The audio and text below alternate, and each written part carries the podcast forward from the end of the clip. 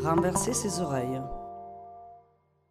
Dans son travail, Giulio Paolini a souvent interrogé la, question du musée. La capacité de cette architecture de nous imposer, de nous induire un sens à la perception des œuvres. Donc, plus que s'interroger sur l'art, il, il s'interroge sur l'idéologie, euh, l'architecture qui nous propose une certaine idée de l'art, une certaine idée euh, des œuvres qui sont exposées à son intérieur. L'exemple euh, typique de cette recherche est suite numéro 3, dans laquelle euh, on a un diptyque d'images photographiques tirées sur toile. Dans l'image de gauche, vous avez la photographie d'une salle d'un célèbre musée, le Pergamon Musée de Berlin, où on voit ce antique monument helléniste présenté à l'intérieur d'une chambre complètement blanche.